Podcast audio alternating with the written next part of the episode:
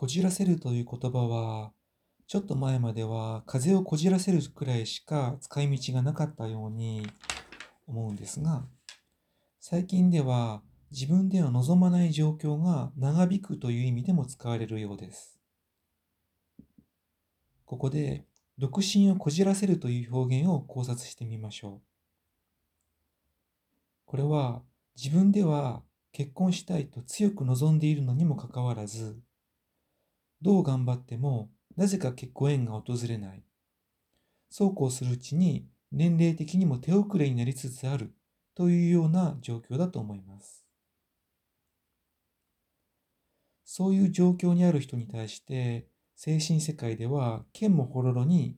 あなたが本心から結婚を望んでいないからだという答えをする場合がありますが、それがそのまま事実であることは稀であって、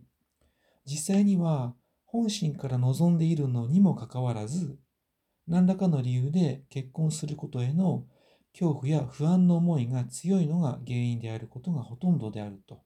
私は思います。恐怖や不安の思いが解消されれば結婚できることになりますが、一般的にどうすればいいのか誰も知らないので、こじらせてしまうわけです。本来人生に手遅れということはないのですが、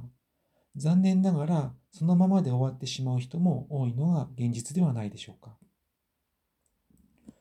と言いますのも、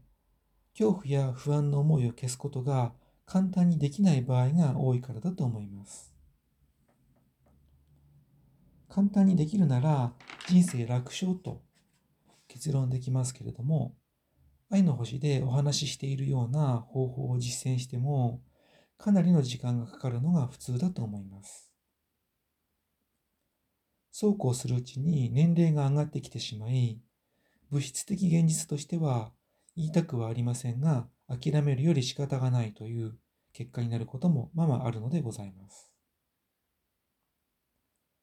これは結婚に限らずどんな内容にも当てはまることです。人それぞれ持っている条件が違うので、スピリチュアリティでは原則物質的な成果を確約するべきではなく、心の成長と満足が得られればそれでよしという落としどころで決着すると考えておいた方が良いと思います。